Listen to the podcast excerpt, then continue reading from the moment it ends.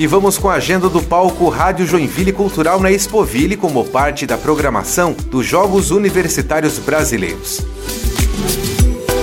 Nesse domingo, 11h30 da manhã, tem a banda Seiva. Meio-dia e meia tem Country, com Roberto Trevisan. E já a partir das 5 da tarde tem atrações do Festival de Dança até as 9 da noite. E nesta segunda tem mais. Atrações começam às 6 da tarde com a banda do Corpo de Bombeiros, depois 7 da noite tem o grupo Forrasteiros e às 8 da noite o coral Somos Um. O palco Rádio Joinville Cultural na Expoville tem entrada gratuita.